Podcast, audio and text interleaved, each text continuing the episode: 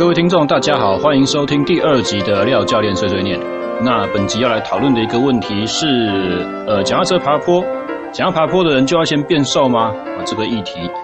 那么会讲到这个主题呢，主要是因为呃，最近练练一九七的比赛也刚过了嘛。那今年因为自行车赛事为了呃武汉肺炎的疫情减少许多，所以。一九七结束之后，剩下可能就没什么大比赛了。哦，大家接下来会引颈期盼的，应该就是武岭的比赛。哦，剩下秋冬季，大概就是九月的建大武岭杯，哦，西进的五十公里，或者是再晚一点，骑士协会所办的呃东进武岭 KOM 这些比赛。哦，都是从海拔零哦，如果是 KOM 的话，从鲤鱼潭开始海拔零嘛。然后，如果是西进的话，就从地理中心碑普里的地方，哦，大概海拔也没有多高，一路要爬升到五岭三二七五的海拔，哦，三千多公尺的爬升量。哦，在这种爬坡情况之下呢，大家总会想说，哎，我的功率多少？我的体重多少？哦，用这样子去推算，大概就可以差不多知道自己的完赛时间了。因此，剩下的问题就很简单，就变成说，哎，我到底要怎么练才能够把我的 FTP 上升，我功率上升，或者说我要怎么，我要怎么？如果有另外一个方法该多好，就是我我体我的功率输出可以不要上升，因为功率输出真的太难练了。我可不可以把我的体重降一点点？我功率都维持一样，不要掉，然后我体重只要降的话，我是不是爬坡就可以爬得飞快？我这个是一个非常合理的想法。那会有这样子的想法的话是怎么来的？应该也是就是从大家平常骑车的这种经验吧。我就是说，发现身旁就是高壮型的或者是比较胖的车友，好像骑平路的时候都比较快，速度都比较不会慢掉，都可以一直带。那比较小只的、比较瘦小的、比较矮瘦型的车友，好像爬坡的时候都比较容易占优势，所以自然而然就会有了这种印象，说要爬坡就一定要瘦。哦、甚至是，呃，以前我像我自己刚开始在骑车的时候，我也听过一些讲法，就是说，呃，老教练或老选手说的说，你练平路吗？你平路想要骑得快的话，就不要骑太多爬坡，哦，就不要爬太多坡，会有这样子的想法。那这就又到老人家回忆故事的时候了。呃，我在二零一零年那个时候，哦，还是按摩师，我还没有当教练。那个算是我第一次全程支援一个环台赛事当按摩师。那那一年的话，我带的车队，他有一几个外籍选手，算是当年啦，就是有环台赛历史以来参加过的最大咖外国选手，叫做他的名字叫 Jan Kirsipuu。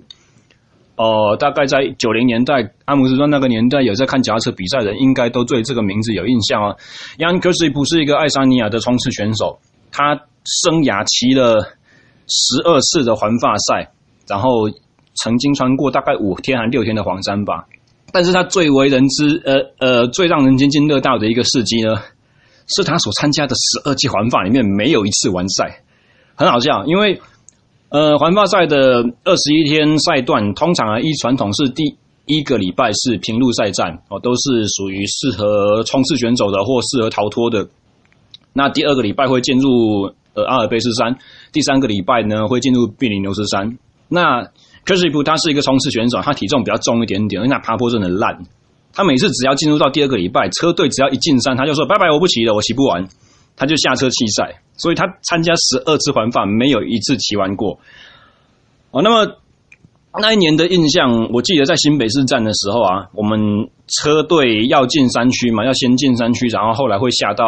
好像是从万里那边下到海边，然后再走海岸公路这样子。那当然，我坐在副驾的时候，那个车队经理开着车，我们就看，真的看到一入山那个科西普就第一个、第二个往后开掉了。那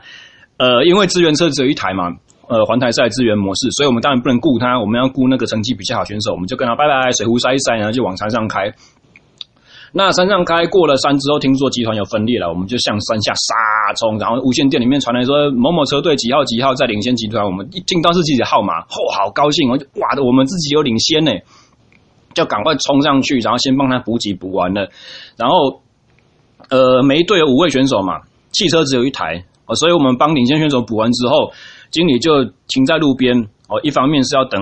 落后集团，就是主集团追击的要通先通过。然后顺便用自己的手表去计秒差来来跟我们的选手回报这样子。然后我们就在路边等一一分钟两分钟，然后时间这样过去，好，主机餐通过了，上车。经理一开车的时候，忽然看见后面 如拔山倒树而来，你知道吗？那个落后在追赶的那个集团，Jan Urswick 本人在集团前面当火车头，时速拉了五十几公里，将近六十的时速，后面所有的选手全部都拉一长条，每个嘴巴张得无比的大，然后喘得跟狗一样，这样子，然后那个科西普先生就一路这样子把那个落后集团一口气推回主集团里面。全部都是他自己在带，真的很像那个，就是你没有看过职业赛的话，你可能没办法想象说所谓的火车头到底是什么样子。它真的就像一台一列柴油列车的那个火车头一样，后面全部都挂车厢，后面的就算是想要来上来帮他挡风，可能都还被他推走，说你太慢了，我自己骑就好。哇，所以那次的话。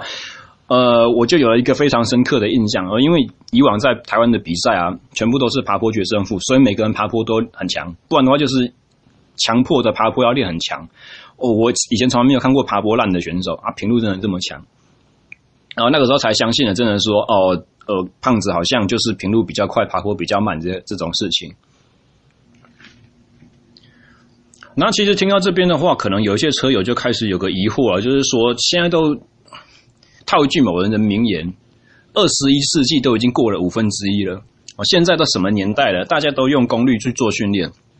哦，那你如果有功率的话，知道它是一个物理量，它是个客观的量，应该就能够晓得说，呃，如果你的功率可以跟你要推升的重物能够成等比例的提升的话，那照理说，就是高度增加、未能增加这个速度会是一致的。也就是说。”你体重重没有关系，你只要功率练大，练到你每公斤体重所能够产生的瓦特数能够跟瘦子一样大的话，哦，理论上你爬坡就应该能够跟瘦子一样快，甚至更快哦。因为如果我们讲器材哦，大家都是均等的情况之下，呃，六点八公斤比赛脚踏车的重量下限六点八嘛，哦，那如果体重重的话，这个额外挂加挂的重物对你整个人来讲，呃，负担百分比也是下降的。那照理说。你身高比较高大一点，或者是你比较重一点，肌肉量比较多一点，我们不要说胖啊，就是肌肉量多。理论上爬坡应该要跟瘦子一样有优势啊，哪有那个什么比较高、比较高大的爬坡就一定会有劣势这种情况发生？那说不通。如果你抱着这个想法的话，那可能代表你真的骑的车还不够多哦，因为。在各大大小小赛事里面，确实是有这样子的状况发生。而如果我们从另外一个角度去解释这个现象的话，为什么呢？其实人体在运动的时候，呃，产产生能量的效率是很差的。什么意思呢？就是说，我们身体里面所有的化学能要转换成动能的这个过程中，肌肉转换成动能过程中，它的机械效益很差，有许多许多的能量会以废热的形式必须要排放出来。哦，以自行车运动来讲的话，大概这个效益，呃，这个叫做 mechanical efficiency，这个机械能的效益大概只有百分之二十五。也就是说，你身体里面所有的能量，哦，不管是燃烧肝糖啦、燃烧脂肪啦，去转换成动能输出到轮子上，变成最后的瓦特数，哦，只有百分之二十五的能量可以变成这些瓦特数，剩下的全部都是以热能的形式散发掉。那好。哦，如果我们散热最重要的呃器官是来自于我们皮肤的话，你想想看，体表面积的增加和体重的增加，它会是等比例的吗？其实不会哦，因为你看体表面积，它可以跟呃大概跟身高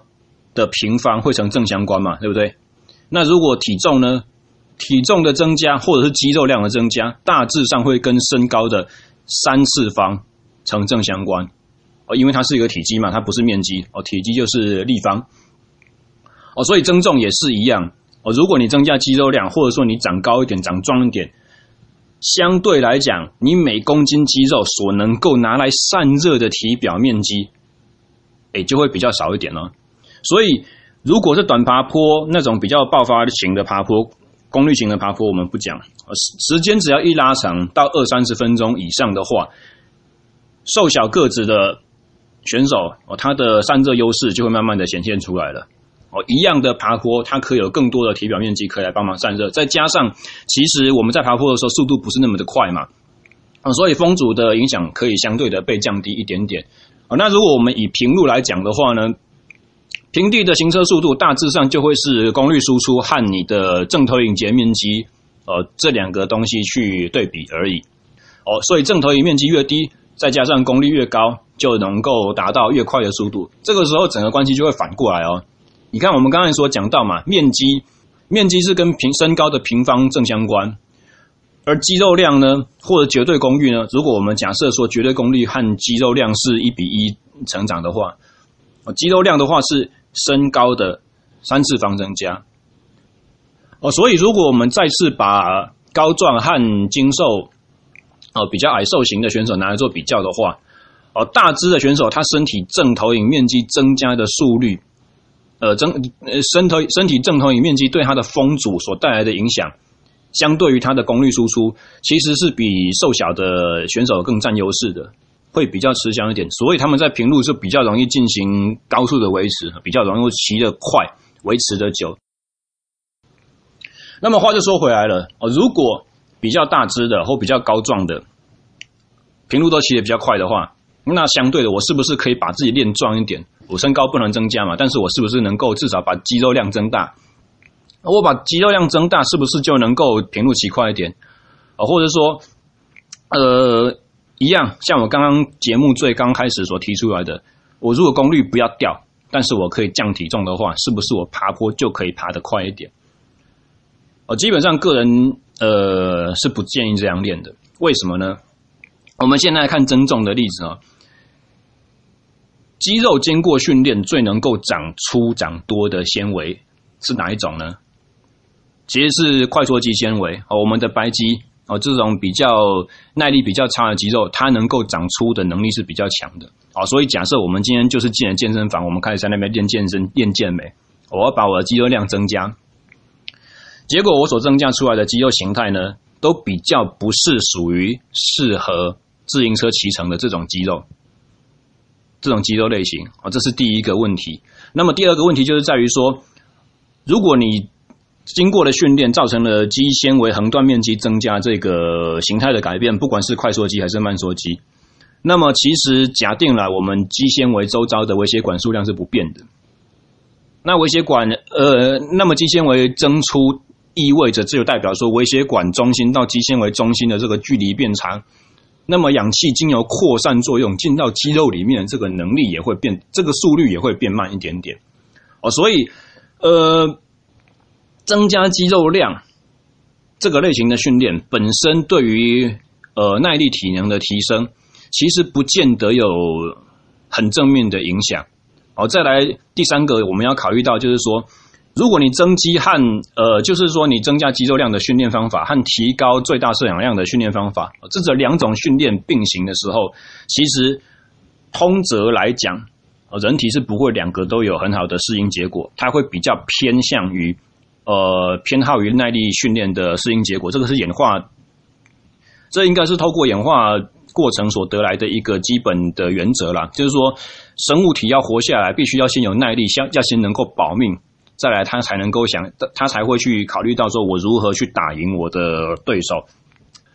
所以，你看，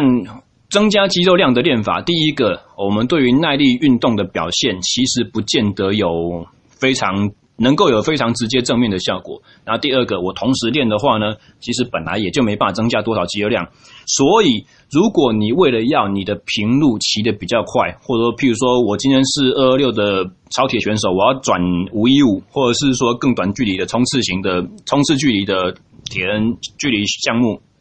那我就先进了健身房，我用周期化训练去练我的呃肌肉量增加。其实这种练法。对于成本效益上面来讲，是真的是非常差的哦。你必须要花很大很大的时间成本投入，那你身体要付出很大代价，有很大的疲劳和酸痛，必须要去恢复。而且这疲劳和酸痛一来可能会占据了，而一来健身房的训练可能会占据了你练专项的时间。那第二个呢，你的这些疲劳和酸痛可能又会让你练实际练脚踏车或者是练游泳、跑步这些耐力项目的时候。该有的课表会没有品质啊，所以这变成是有一点好像本末倒置一样的概念，就是说，呃，虽然我们都知道高壮的选手在平路在速度方面是比较优势，但是其实我们不应该或者说不需要哦，以增加自己的壮硕程度去追求你的速度，相对的应该是怎么样呢？我们就是直接在专项训练上面做很多的速度训练。然后，因为我们知道，呃，平路比赛来讲的话，体重增加个一两公斤其实比较无所谓，所以我们在营养的摄取上面，我们在吃的东西上面呢，就可以比较不需要那么的讲究，不需要斤斤的计较我的热量总摄取。你想要吃宵夜的时候，你就可以开心的吃哦。只是说，也许我们还是一样稍微要忌口，就是说油炸的，或者说呃加工类型的食物，这种一般健康饮食的原则要去顾好。然后就以训练为主轴，然后如果身体体重真的增加了半公斤一公斤呢，那算多的，那算送的，哦，那个不是我们主要应该追求的训练目标。哦，那么再来，像爬坡来讲的话，爬坡减重这件事情呢，一样的我不太赞成。为什么？哦，因为我们要知道，身体要减重下来，唯一的。一个最主要的原则就是怎样，你消耗的热量要大于你所摄取的热量嘛，哦，所以你要减重的话，你的饮食一定要就要进行严格的控制。但是如果又在我们就是呃进行很辛苦的训练的当下，我们身体一定需要大量的能量。第一个是把消耗能量先补回来，那第二个就是说，我们需要额外的热量摄取来进行一些帮助我们的修补的身体修补的这个过程。也要有那个热量去提供，然后第三个就是说维持免疫系统的正常嘛。哦，所以如果你为了去减重，然后去严格限制你的热量摄取，特别是糖类摄取的话，哦，这个就很要命，哦，这个就很容易有不良的副作用出来。所以一样，如果你因为你对自己的身体组成不太满意，譬如说你现在体脂肪十五趴，你想要减到将近十二趴、十趴左右，你觉得这样爬坡比较快的话，一样。而你主要应该由训练的架构去改变，你的训练上就要变成是五分钟、十分钟、二十分钟这种比较稳态的长时间的，呃，三区间、四区间这种较长的间歇练习，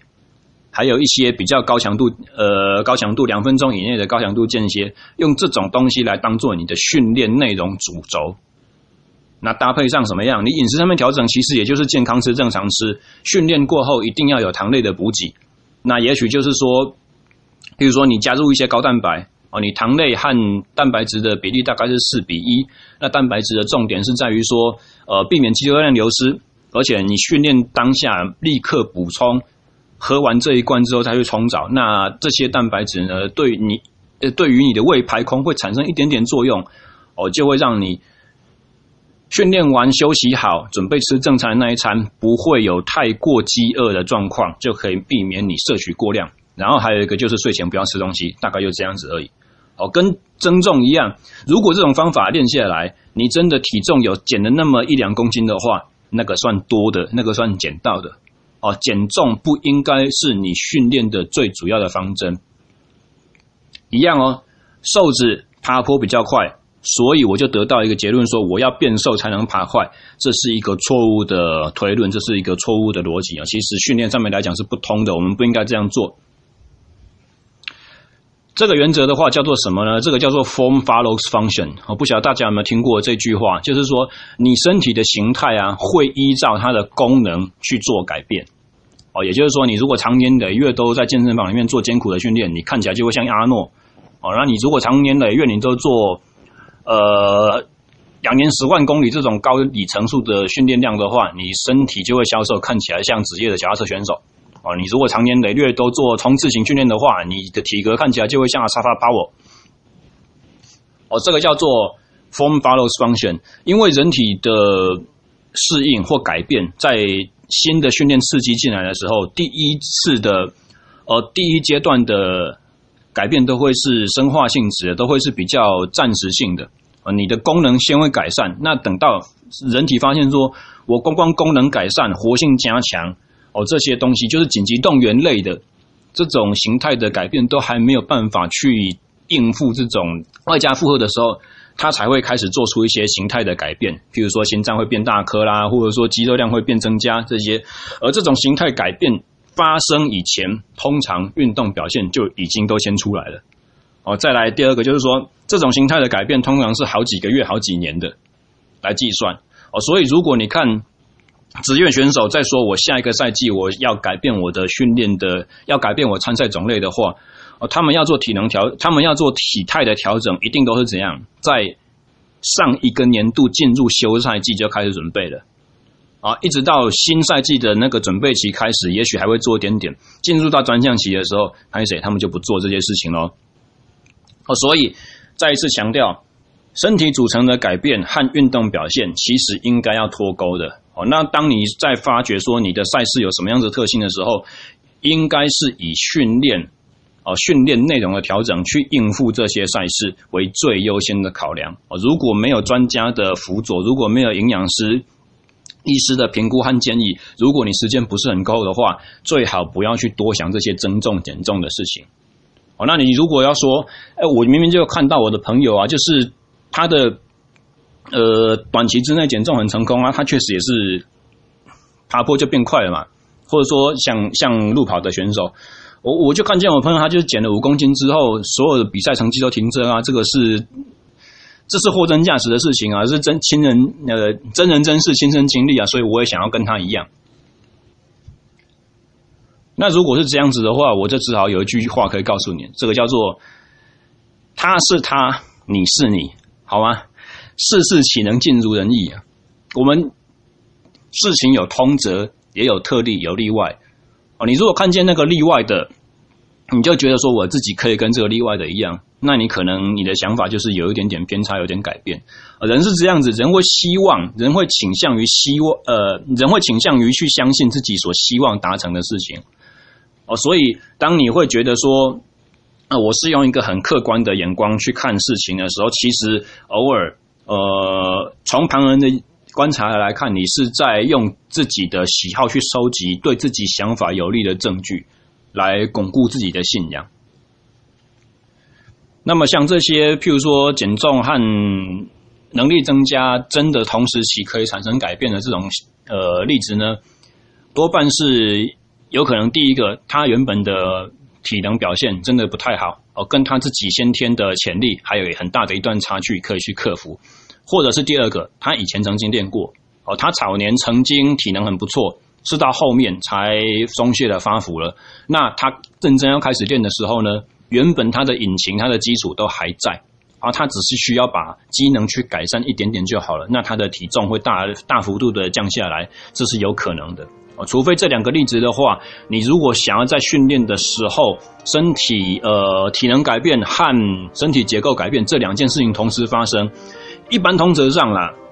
它就很像什么？它就像周型训练里面的训练量和训练强度同时要提升一样，通常都会出乱子，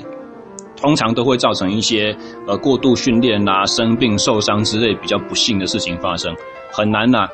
啊，当然世界是世界，如果是很美好的，我当然是希望我想瘦就瘦，想胖就胖啊，爬坡想快就快，平路想飞就飞啊。但是事事岂能尽如人意嘛，对不对？英文叫做 Such is life，法文叫做 C'est la vie。你如果讲台语的话，叫做这都是人生啊。好，以上就是这一集的短片内容，希望大家能够喜欢，也希望呃像我一样喜欢骑脚踏车的各位之后都训练愉快。